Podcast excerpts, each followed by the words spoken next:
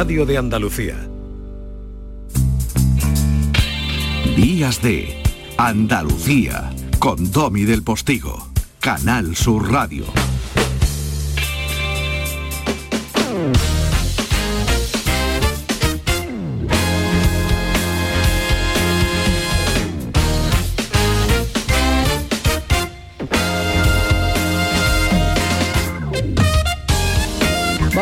Monarquía británica con un lujo que tiene este programa que firma eh, ni más ni menos que como Elvira Roca Barea. Vamos a conectar, eso va a ser eh, dentro de medio minuto, con Canal Fiesta para que mi queridísimo José Antonio Domínguez nos hable de una de esas artistas que suenan potente en la emisora hermana del grupo de emisoras de Canal Sur Radio de la Radio Andaluza. Vamos a hablar de periodismo y vamos a explicar por qué está en peligro por una causa más, por una causa más, pero no lo vamos a hacer para hablar entre nosotros mismos y que eh, a ustedes eh, les dé igual, sino para que se den cuenta ustedes de hasta qué punto es peligroso que el periodismo está en peligro y cuánto les afecta. Y tenemos protagonista porque la andaluza Remedio Zafra ha vuelto a ensayar sobre la realidad y lo ha hecho ni más ni menos que llevándose eh, esta misma semana el premio Jovellanos de ensayo por El bucle invisible, el libro que acaba de publicar. Y esta vez es una obra llena de optimismo en torno a la relación del ser humano con los macrodatos, los algoritmos y los no sé qué deísmos, cosas de, de, de quitar. Estas y algunas cosas más van a ser protagonistas de esta segunda hora de radio, pero aquí el único protagonista eres tú. El único protagonista es usted. Soy vosotros.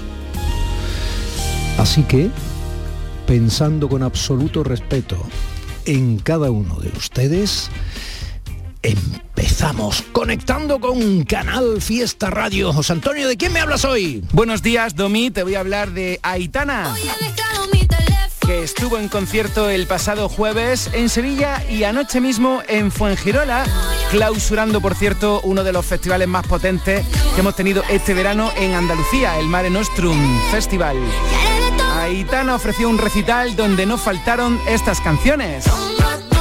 Aitana 11 razones más arrancó el día 3 de este mes en el Palau San Jordi en su tierra. Aitana con Rey, aquí con Zoilo, Mon Amour. Todas sus canciones son un éxito, sus vídeos superan los millones siempre. Llueve sobre mojado aquí con Pablo Alborán, aquí con Emilia y Petaceta. Aitana está llevando a cabo una gira muy especial.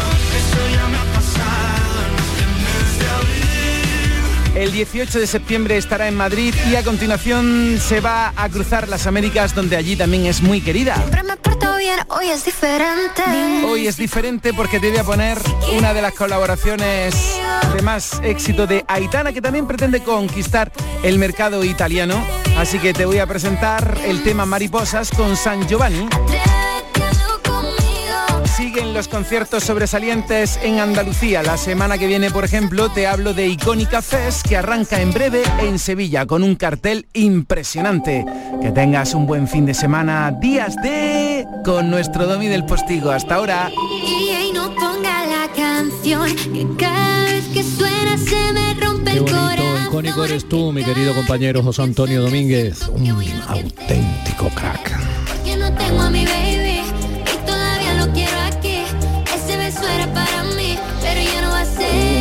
Esto de no tengo a mi baby y todo esto no nos va a resultar quizá excesivamente adecuado para cambiar el tercio con lo que ahora nos toca. Pero esto sí. Dos profesoras de periodismo de la Universidad de Sevilla acaban de publicar la última prueba de que el periodismo se enfrenta a peligros que quizá lo superan.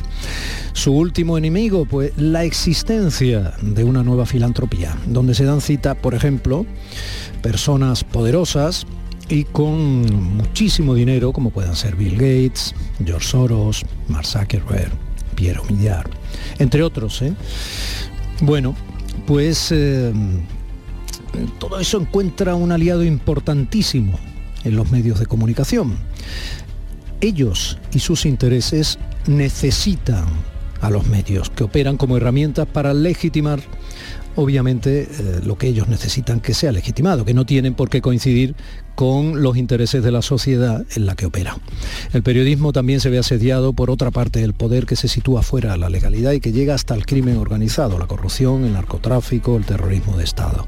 Las amenazas para aquellos profesionales que se atreven a contar esta realidad en la sombra terminan traduciéndose en acoso, presiones o incluso asesinato. Bueno, tenemos ahí uno muy cercano en Malta, ¿no? Bueno, y tantos otros y los que no salen, ¿no?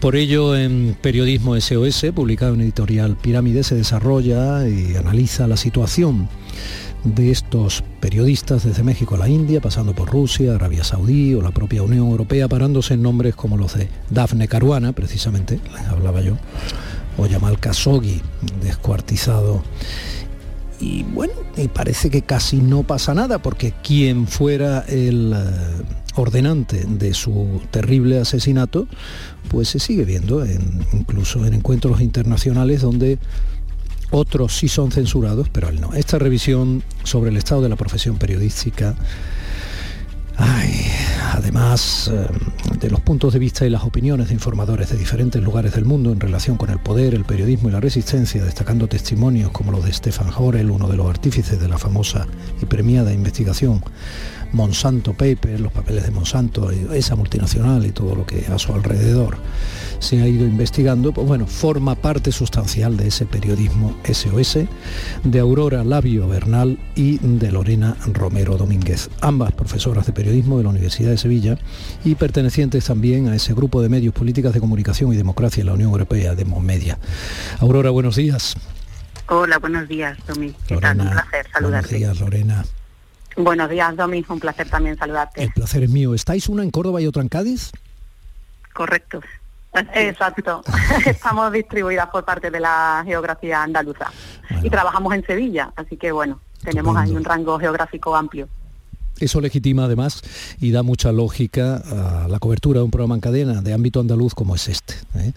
Aurora, eh, yo he estado hablando, le he comentado algo de la directiva europea, creo que a Paquiño Correal en su sección Todos los Reales Correal, porque esta semana también, sumando a todo lo que yo decía de vuestro libro, esta semana también se está hablando de esa posible directiva europea que pretende proteger la libertad de prensa y algunos de los peligros que hacen que ésta sea inviable o que sea controlada por el poder. ¿Habéis estado atentos a eso también? Sí, es algo además que nos interesa precisamente por, la temática que, tenemos en nuestro grupo de investigación.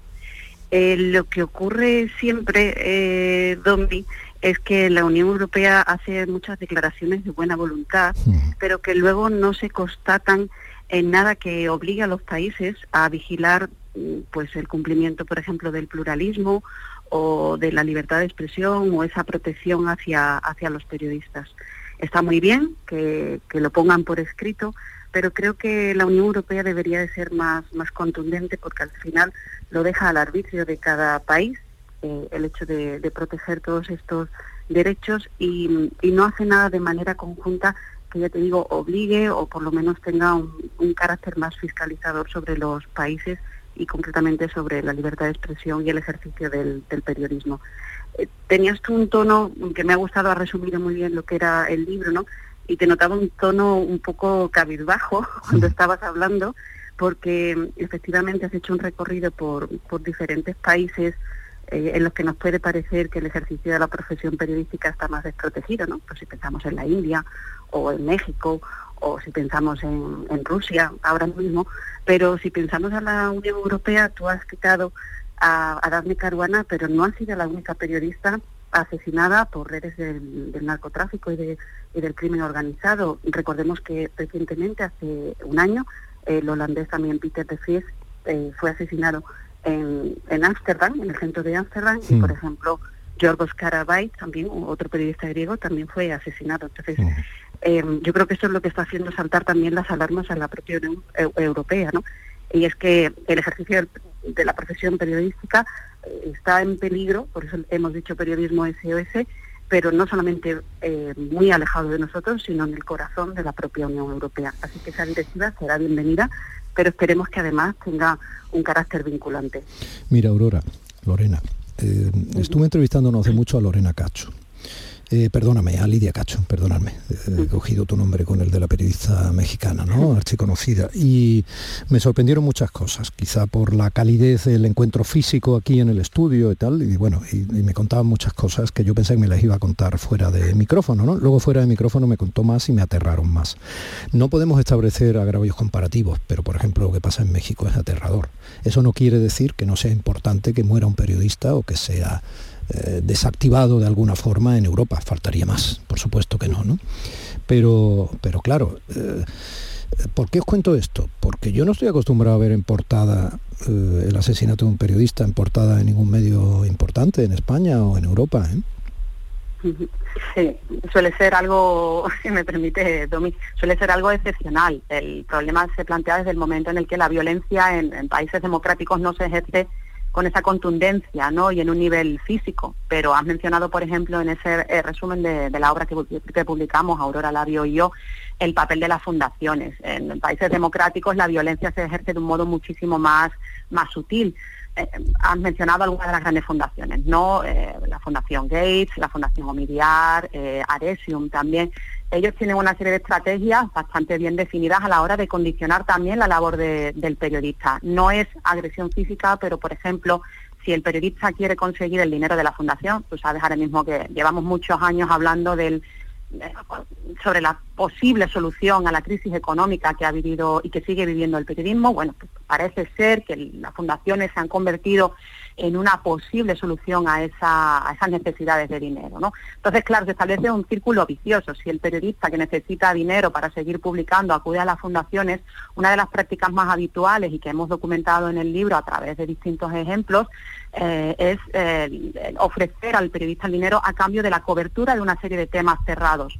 Eh, interesan temas como el medio ambiente, género, educación, que son temas importantísimos. No estamos quitando, evidentemente, relevancia a estos temas, pero el periodista eh, pierde capacidad para decidir cuáles son los temas de la esfera pública que merecen ser atendidos por parte de la profesión y merecen, merecen ser trasladados a la, a la ciudadanía. Entonces es verdad que nosotros aquí no estamos acostumbrados a esa violencia física, pero sí hay una violencia mucho más sutil, mucho más mediada y es a través de la determinar la agenda temática. Se suma otro otro, como diríamos, otro nuevo, otra nueva capa, ¿no? En la cual se le acaba imponiendo al periodista una vez más qué debe cubrir, de qué debe hablar, cómo debe hacerlo si quiere recibir ese, ese dinero por parte de, la, de las fundaciones que plantean grandes causas desde un altruismo que bueno, podríamos también poner en, duda, y que creo que hemos puesto en duda en, el libro que publicamos, pero evidentemente merma la, capacidad y la autonomía del periodista, que es,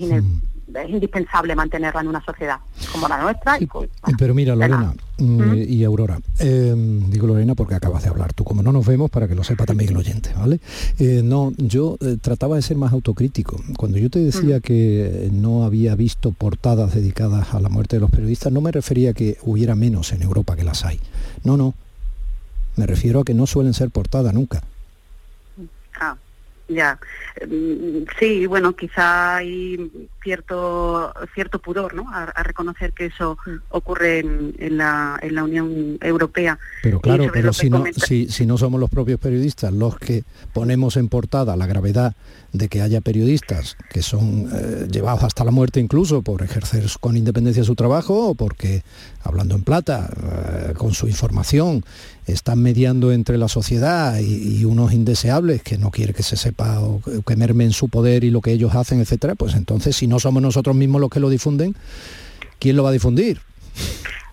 Eso al final del, libro, si me permitís los dos, Lorena y, tú, eh, para no pisarnos los dos hablando, al final del libro eh, nosotros tenemos una un listado de periodistas a los que eh, les hemos hecho unas preguntas. Y una de las cosas, incide mucho en lo que tú estás diciendo, Domi, es precisamente qué podemos hacer los periodistas, ¿no? Nosotros nos incluimos también como, como periodistas.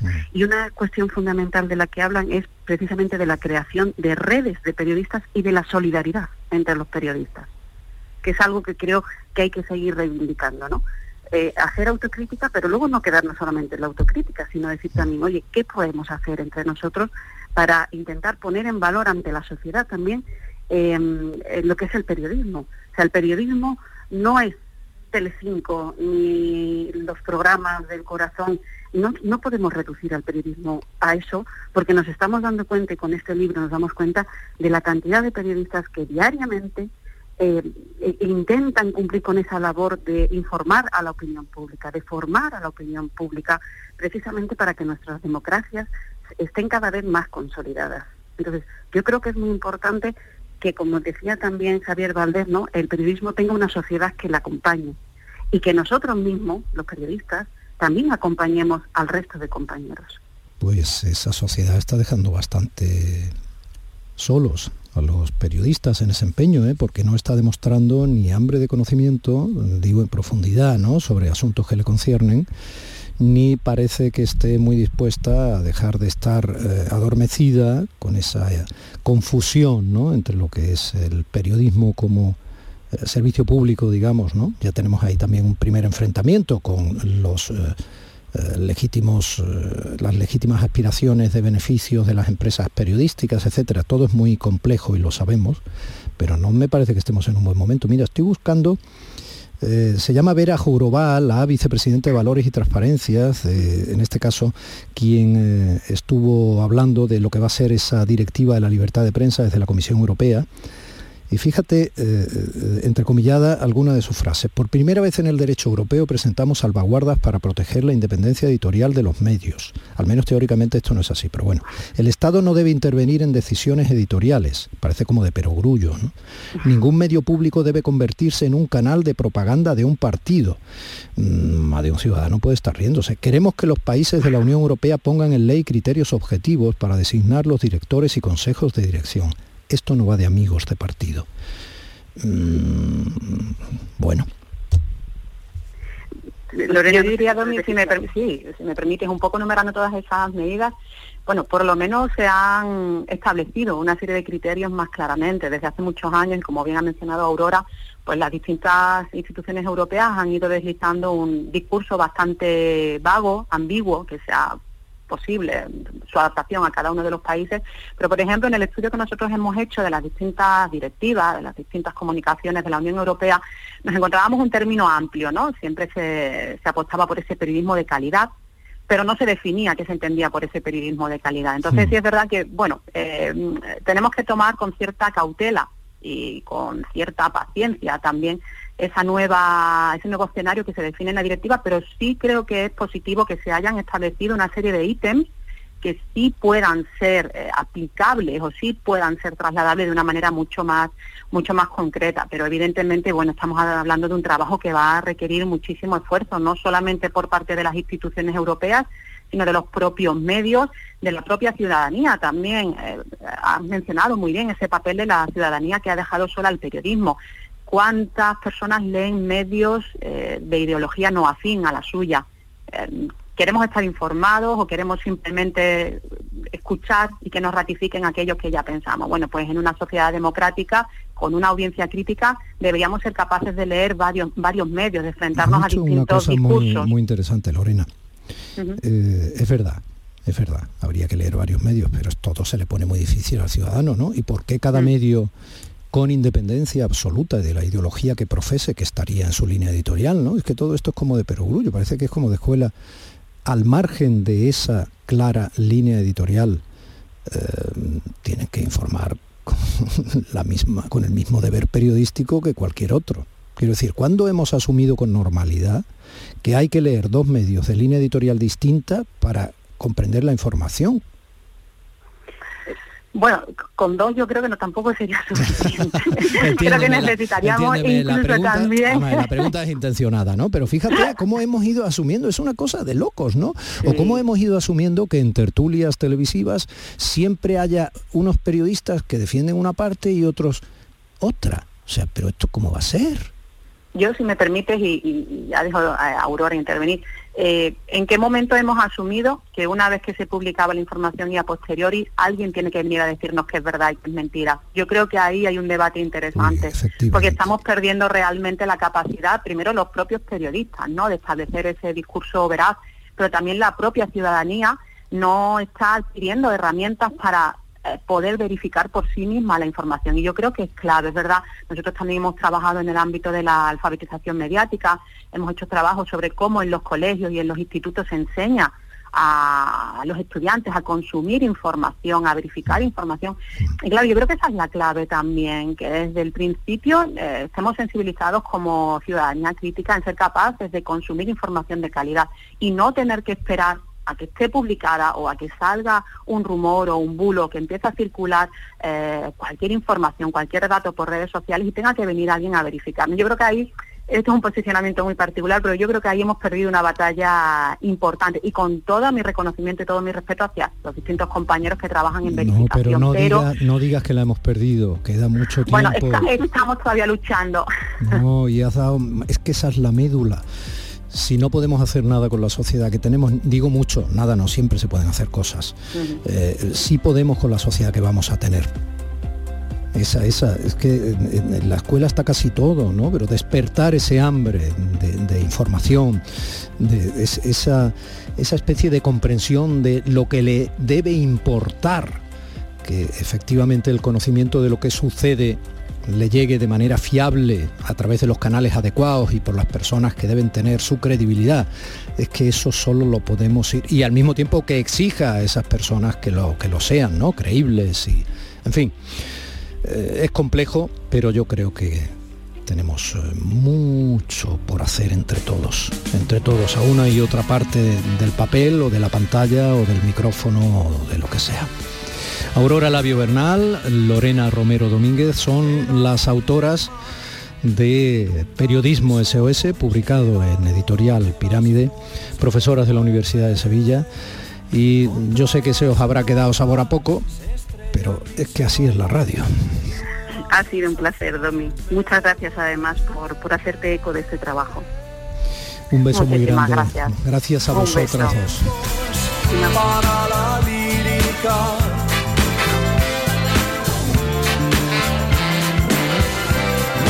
Tiempos para la lírica.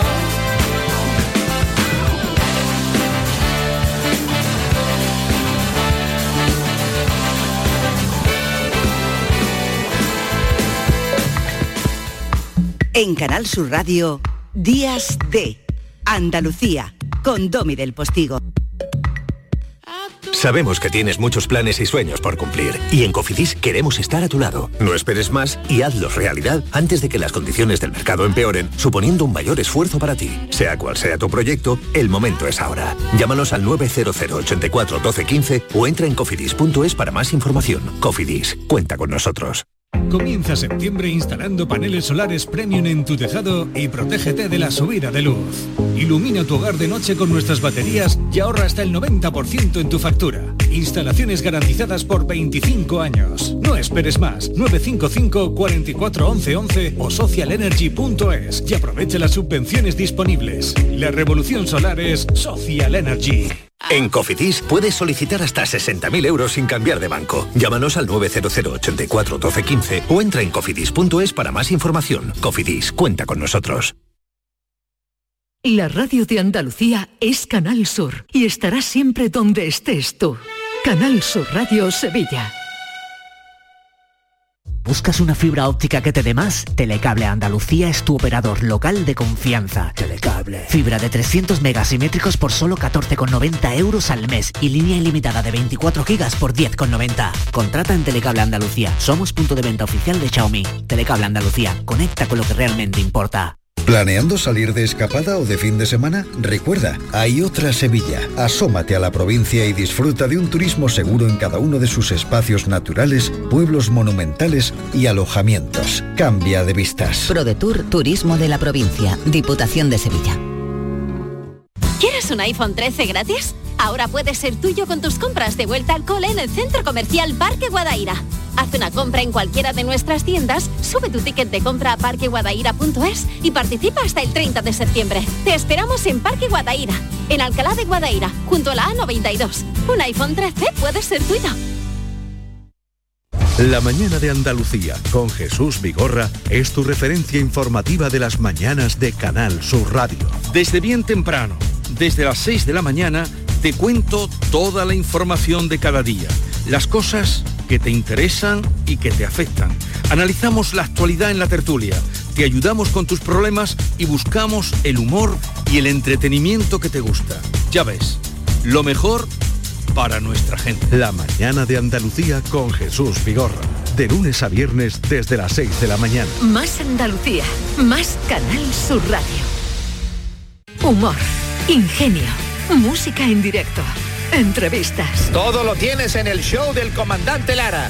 Y te esperamos los domingos en la medianoche para que disfrutes de la radio más original y divertida. ¡Vas a flipar! ¡Síguenos! El show del comandante Lara. Este domingo en la medianoche. Canal Sur Radio, la radio de Andalucía. Días de Andalucía con Domi del Postigo. Canal Sur Radio. Y en algún momento del programa, alguno de ustedes generosamente, o a lo mejor te lo has preguntado tú, se han cuestionado, bueno, y teniendo ni más ni menos que el lujo de la firma en directo de doña Elvira Roca Barea en el programa como sección fija, no nos va a contar nada sobre lo que está sucediendo mediáticamente en todo el mundo, con que ya tiene además miles de memes, eh, lo del tintero de- del rey Carlos, lo de eh, la carroza funeraria pasando por algunos lugares eh, populares e idiosincrásicos de la Semana Santa de algunas capitales andaluzas. Hay meme de todo tipo. Bueno, pues no nos va a comentar nada, contextualizar, hablar de Isabel II, de la sucesión, de anécdotas, eh, de la historia de toda la monarquía británica, los posibles meandros que la conducen a veces a bañar la historia de la propia monarquía española. Pues sí, hombre, sí. Historia, ni blanca ni negra.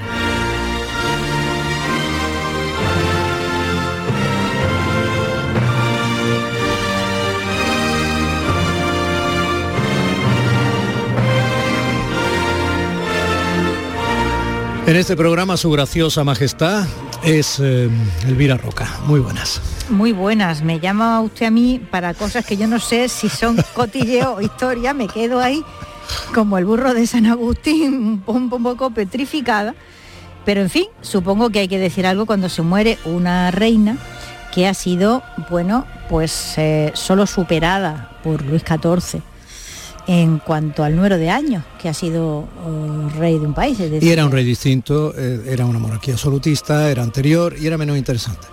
No, era mucho más interesante. Bueno, pero lo- bueno. es lo que yo digo, tenemos que empezar Pero, pero discutiendo. entonces porque no si había, no el, no había el Ola ni había eh, las posibilidades de transformarlo todo hasta un estornudo en un cotillo inmediato. Eso Entonces, es mu- claro, eso eso, es no, muy- es, no eso- es lo mismo. Eso es muy verdad. No es de, de hecho, cómo se ha transformado la lucha con los tinteros de Carlos III eh, a través de ese cotilleo mediático del que usted habla y esa difusión imparable eh, que a veces define, la gente no quiere más, con uno de esos memes o uno de esos vídeos eh, en TikTok o Toca ti, con lo que sea, define ya el personaje para tantos y tantos millones de usuarios. Sí, no creo que eso sea precisamente algo que ennoblezca la especie humana. La verdad, no puedo decirlo de otra forma. Eh, porque yo he visto lo de los tinteros y esperaba ver, no sé qué esperaba ver, pero solamente he visto un señor que se ponía un poco nervioso, tampoco me parece que sea para aliar la de Dios es Cristo, es que no sé.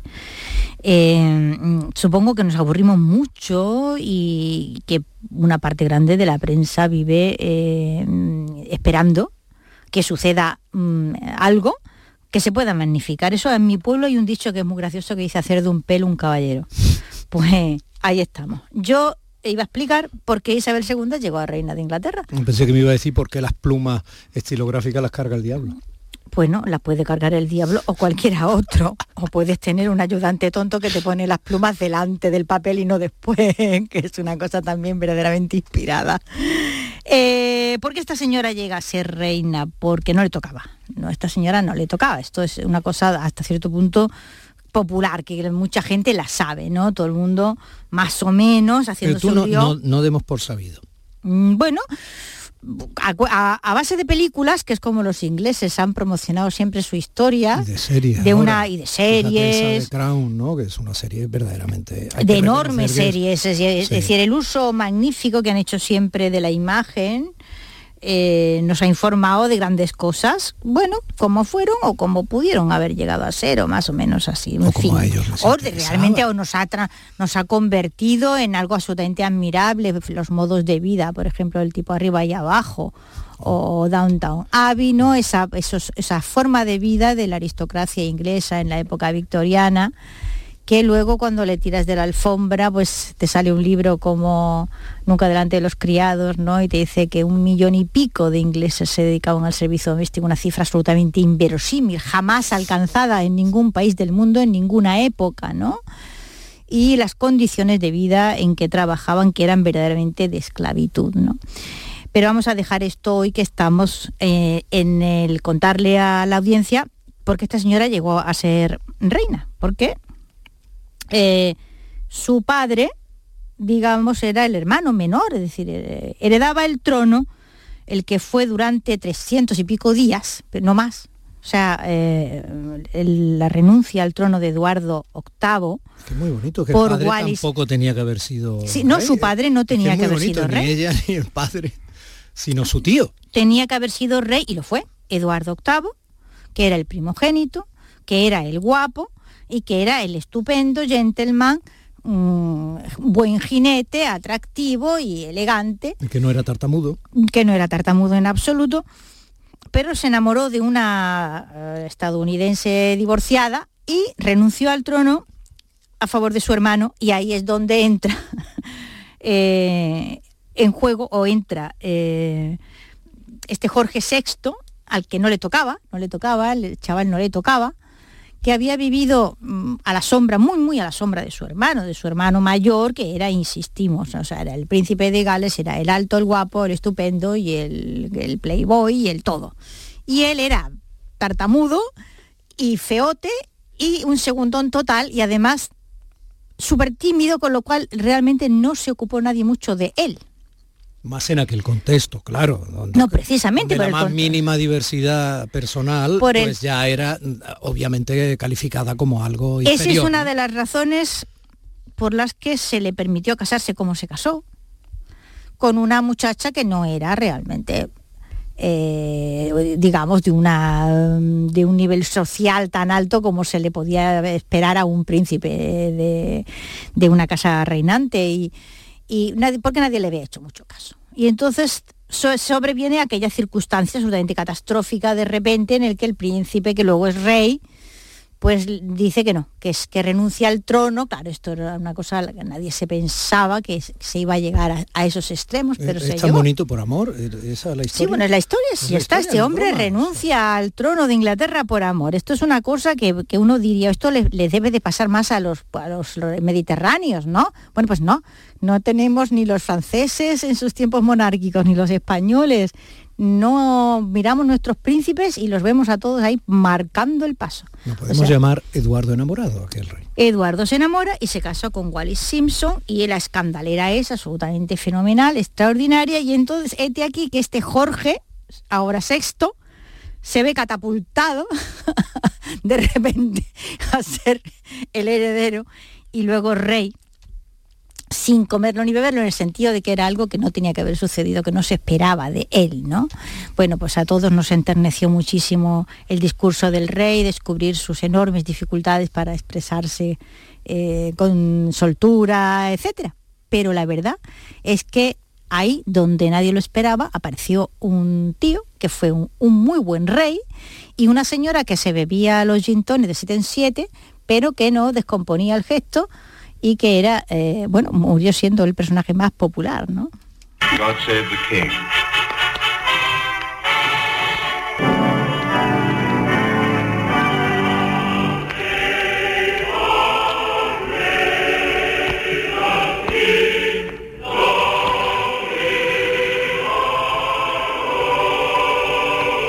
Estos documentos sonoros suelen eh, dar sentido a la radio como medio de comunicación absolutamente personal y eh, con capacidad para emocionar desde el sonido, de lo que supone obviamente la huella de la historia desde que tenemos la posibilidad de registrar ese sonido.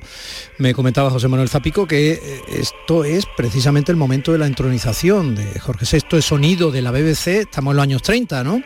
Efectivamente, esto es, nos ha dicho nuestro gran Zapi, que esto es el coro que cantó cuando se coronó a Jorge VI, padre de la reina. No sabemos si a Jorge Abadía de VI Westminster. se le cayeron los tinteros, pero dado que era bastante tímido y nervioso, no me extrañaría nada que hubiera tropezado tres o cuatro veces en el camino al, al lugar en el que lo coronaban. Un hombre valioso, ¿eh? porque si superaba, hay una película muy bonita que es El discurso del rey, que Sí, sí. ficciona un poco, pero eh, evidentemente un hombre con aquellas limitaciones para su época, hombre, que superara alguno de esos escollos con absoluta voluntad, etcétera, ya, ya hablaba mucho de la fortaleza de su carácter íntimo, ¿no? Sí, sí, hablaba mucho de la fortaleza de su carácter, además teniendo en cuenta que luego, eh, ahí es donde la monarquía inglesa se ganó galones que van a servirle durante décadas, ese comportamiento de la familia real negándose a abandonar eh, la ciudad, o sea, negándose a abandonar Londres bajo los bombardeos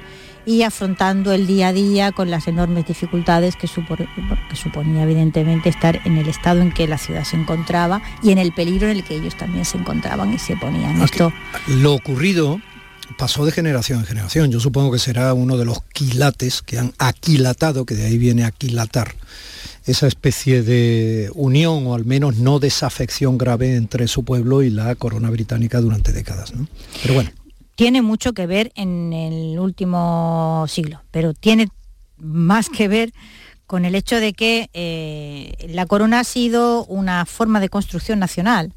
Eh, y para esto nos tendríamos que ir muy atrás en el tiempo, ¿no? Pero eh, es incomprensible eh, el desarrollo histórico de Inglaterra, luego la Gran Bretaña, sin atender a las circunstancias en las que esos reyes se han movido y lo que han supuesto. Es decir, si no hay que olvidar, vamos, bajo ningún concepto, que ahora este Carlos III, que se le caerán o no los tinteros, pero que es el jefe de la Iglesia Anglicana.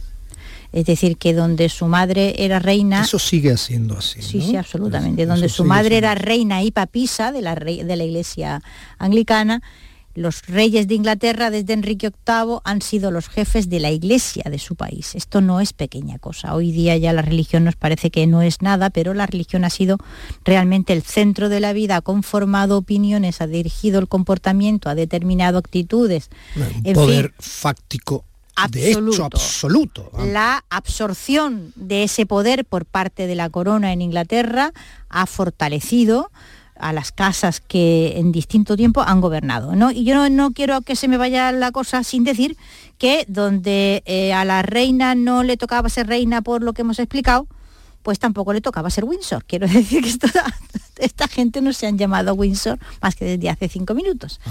Eh, se llamaban hasta 1917, un apellido larguísimo, que lo iba a decir en alemán, pero no lo digo, Sajonia Coburgo Gotha, que era el nombre que tenía eh, esta casa hasta que en la circunstancia tremebunda de la Primera Guerra Mundial No parecía que era como mm, que era un chirrío enorme que la casa reinante en Inglaterra tuviera aquel tremendo nombre alemán. Y entonces se lo cambiaron y decidieron poner el nombre de un castillo, el castillo de Windsor, que es un, bueno, es el lugar de la casa real inglesa desde el siglo XI, XI o XII probablemente, ¿no? Y a partir de ese momento, que es este en 1917, Jorge V, que reina desde el 10 al 36 y que es el abuelo, le cambia el nombre a la casa reinante para que deje de llamarse Sajonia eh, de Coburgo-Gotha, que era una cosa ya, en fin, que ofendía un poco.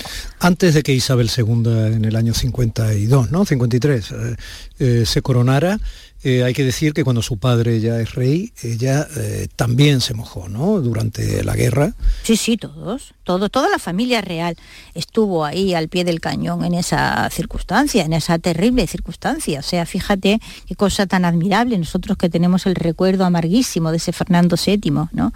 Y de esos, eh, que Carlos IV y esa familia real española. Nuestro Carlos III no estuvo mal. Bueno, no sé yo, no se enfrentó a Napoleón. Ahí lo quiero ver en el corte, ¿no? Eh, Entonces lo del mejor alcalde del rey no, no. no, es que A mí no... me lo enseñaron de chico. No, Bueno, no sé qué te voy a decir con respecto a esto. Cuando uno tiene dificultades es donde se ve el asunto, ¿no? Lo que sí no podemos imaginar, porque lo tenemos en la historia escrito, es el comportamiento vergonzoso, bochornoso de la familia real española en aquella coyuntura amarguísima. Imagínate que nosotros hubiéramos tenido unos reyes que hubieran resistido en Madrid, que se hubieran negado absolutamente a moverse del sitio, que se hubieran tirado a la Sierra Morena en el caso de necesidad. No, eso no, hubiera cambiado la historia de España. No pasó eso. No pasó eso, pero estos señores sí se mantuvieron en Londres, aguantaron bombardeos, asistieron como pudieron, ayudando en hospitales, etcétera, etcétera, etcétera, y esto les ganó realmente la lealtad de su pueblo. En pleno funerales eh, de Estado por la reina Isabel II, ya proclamado, aunque no coronado, todavía, Carlos III, eh, nosotros estamos asomándonos a la historia con la firma apasionada y apasionante y absolutamente solvente la firma de lujo de Elvira Roca Barea. Hasta aquí el capítulo 1. Oye, que no hemos hablado de Camila Católica. La semana que viene el 2. Vale, hablaremos. Y como sigas de tan ello. entretenida, la otra el 3. No, no sigo tan entretenida.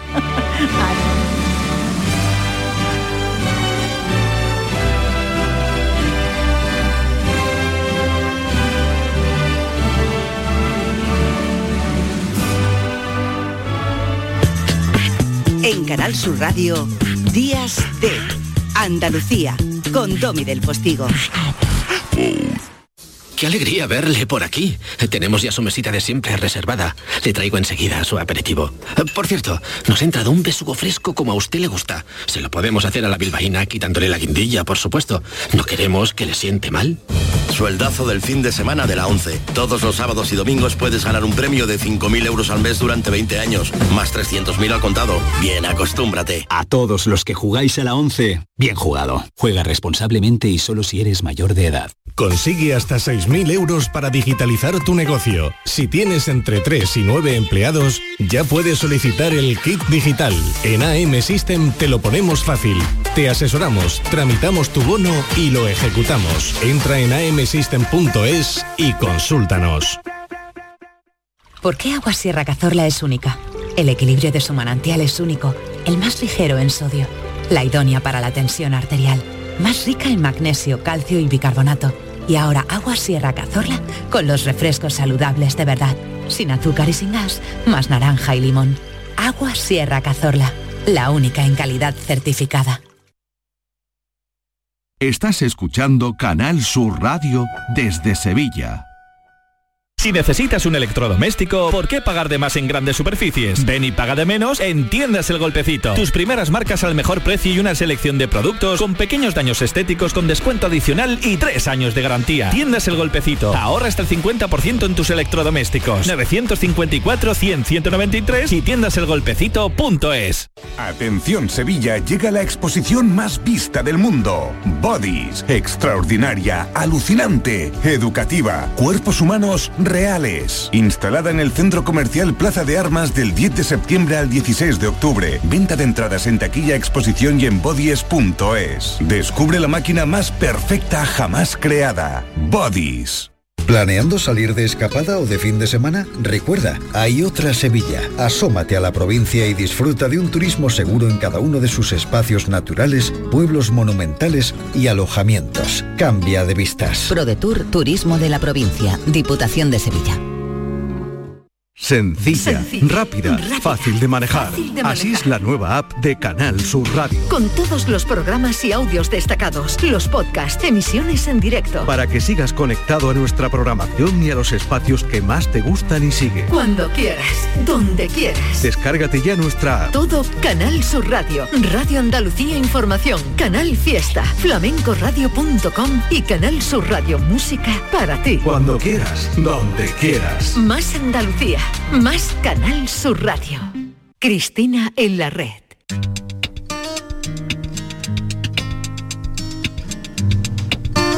Ya está aquí, ya llegó, ya está aquí, ya, llegó.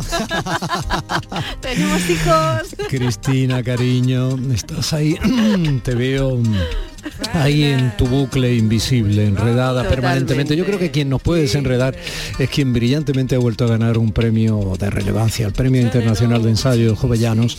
Remedio Zafra, cariño, un beso, enhorabuena, buenos días días, muchas gracias. Qué, no, qué no, vitalidad no, no te he escuchado buenos días, solo te he escuchado días y eso es porque todavía no estabas pinchado en la antena. ahora sí, ahora es que el buenos días va completo. Ahora sí. Ahora sí. Buenos días, Remedio. Bienvenida. Buenos días, Muchas gracias. Tenéis una vitalidad contagiosa. Porque sabíamos que te teníamos a ti Sí. hoy Gracias. invitada. Bueno, el, el buque in- el bucle invisible, eh, como bien refleja la contraportada de este Premio Internacional de Ensayo Jovellanos en su edición 2022, Es una niña de suero. ¿eh? de. Zueros, casi nada, casi nada. Eh, y los premios que le quedan por conquistar, además, que es lo, lo más eh, en- entusiasta. ¿no? El bucle invisible aborda la transformación de, de la vida actual, de esta vida de ahora, eh, a través de la cultura algorítmica en el trabajo, en la universidad, en la rutina, en la sanidad y hasta en la subjetividad. Y, y yo Eso quiero... es demasiado elevado. Bueno, yo voy a, reba- yo voy a intentar no meterme en jardines, no te prometo, yo no lo te que, prometo Lo nada. que de alguna manera trata IREME es de defender al ser humano frente al apogeo de la inteligencia Defender lo artificial y todo esto, ¿no? Vamos a dejarlo en lo humano. Pero vamos, dilo tú, Reme, porque a lo mejor estamos hablando los dos por ti.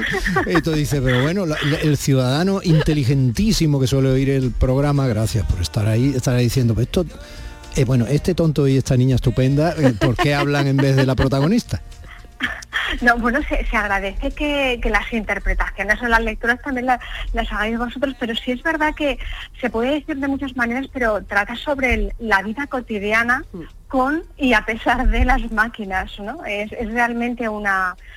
no es tanto un intento de... no- es una crítica, porque eh, de- de- desde hace unas décadas parece que siempre que hablamos de tecnología est- estuviéramos obligados a, meternos en uno de los de los dos, en, un lugar o en el contrario, ¿no? A favor o en contra.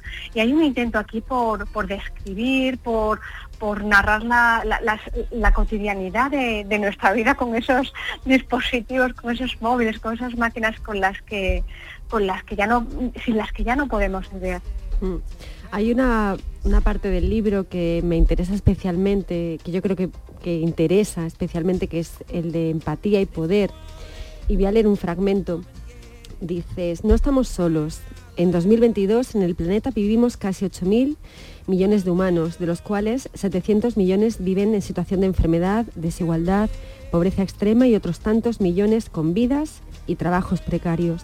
¿No cree que apostar por fórmulas de producción y trabajo más sostenibles y que favorezcan una más justa distribución de la riqueza, los tiempos y el conocimiento interpela a preguntarnos "¿Pa- ¿para qué valen trabajos y tecnologías? Y te formulo esta pregunta que tú misma nos planteas en el, en el ensayo. Eh, pues justamente la, la- fíjate, es una de las preguntas finales, pero podría estar perfectamente al principio, porque llama la atención que la, la tecnología y el trabajo eh, parece que, que nos mueven esa rutina a producir, a hacer, a, a meternos en la inercia de lo que nos manda un día tras otro, como si el último día fuera igual que el primero de nuestro trabajo. Y realmente esa, esa parada que es a la que interpela siempre un libro es a, a detenernos para ver si realmente esto que estamos haciendo eh, forma parte de, de algo mínimamente lectivo o es algo a lo que nos empuja el mundo, ¿no? Porque hay una, hay una, eh, hay una idea de, de la científica de datos, Cathy O'Neill, eh, que, que a mí me, me, me, me me movilizó hacia, este libro y que y es muy sencilla y, eh, y- y- y dice algo así como los privilegiados son cada vez más leídos por personas eh, y las masas son cada vez más leídas por máquinas bajo fuerzas monetarias. O sea, que- que me, me- me has dejado. interesante. Qué interesante. Sí. Bueno, me ha dejado, Cristina me ha dejado alucinado porque creo que ha elegido una parte medular del ensayo y la pregunta está muy bien traída. Entonces me ha dejado impactado. Pero, pero lo que acabas de, de referir, Remedios, es, ¿podemos repetirlo, por favor? Los privilegiados son cada vez más leídos por personas y las masas las de personas, masas yo te diría, son cada vez más leídas por máquinas, que Fíjate- identifican evidentemente que no son personas, sino solo masas a las que se le puede sacar provecho sabiendo un poco sus gustos, su necesidad y esas cosas, entiendo, ¿no? Claro, y fíjate, si, si recordáis hace unos meses con la polémica que hubo con los bancos y las personas mayores en los pueblos, yo creo que es un ejemplo muy claro de esta, de esta idea, de cómo para agilizar la, la- vida, ¿no? para primar los grandes beneficios en detrimento de, de- la mayoría, ¿no? Lo- los grandes beneficios para unos pocos, se tiende a, a- digitalizarlo todo, a mediar a que la- lo que media entre nosotros y los servicios que tenemos sean máquinas, ¿no? Y cuando esos ancianos, yo siempre ponía el ejemplo de mi padre que tiene los dedos muy gruesos para, porque es un agricultor y como tal, siempre que ha intentado usar un smartphone se le iba la vida y él, y él quería, pero, pero es que son máquinas que, que- que- que están que, Dile a que tu padre que no, que no se acompleje, que Carlos III, ahora que está tan de moda, los tiene también los dedos muy gruesos. Ah, sí, no Sí. puede manejar smartphone. No, Bueno, tiene- ni- ni tiene- es un privilegiado. es Claro, un- efectivamente. Ah, fíjate, será por esto, que es Ujú. uno de esos privilegiados que, que tiene muchas personas que pueden mediarle ¿no? en las cosas que Sí, pero mira qué interesante, Reme. Eh, yo no te había dado el Premio Internacional Jovellano, te había dado... mm, mira, eh, ahora se está hablando de limitar los beneficios de las eléctricas, ¿no? Entonces, tan malo es el populismo que dice que las eléctricas no debieran existir, son todos unos chorizos con puro y sinvergüenza, fascista y todo esto, como eh, quienes mm, dicen que no se pueden limitar los beneficios de las grandes corporaciones, pero vamos a ver, pero ¿cómo que no? Pero ¿cómo que no? Pero vamos a ver, pero ¿cómo puede ser que haya empresas que ganen tantísimo dinero sin que ese dinero beneficie a nadie más que a quien lo gana? Chiquillo, ¿eso cómo va a hacer? Eso está mal hecho. Todo- Eh, eh, sí, perdona. No, no, eh, da, da tú, da tú, dale tú. No, no, es que eh, eh, esta idea que, que a veces se reitera, pero que a menudo tiende como a polarizarse, y, y Domi lo ha comentado muy bien, ¿no? De, de una cosa u otra, en ese sentido común que yo creo que todas las personas eh, tenemos, de, de entender que no puede ser que, el que en el mundo haya esa grandísima desigualdad de beneficios y de privilegios centrados en unos pocos.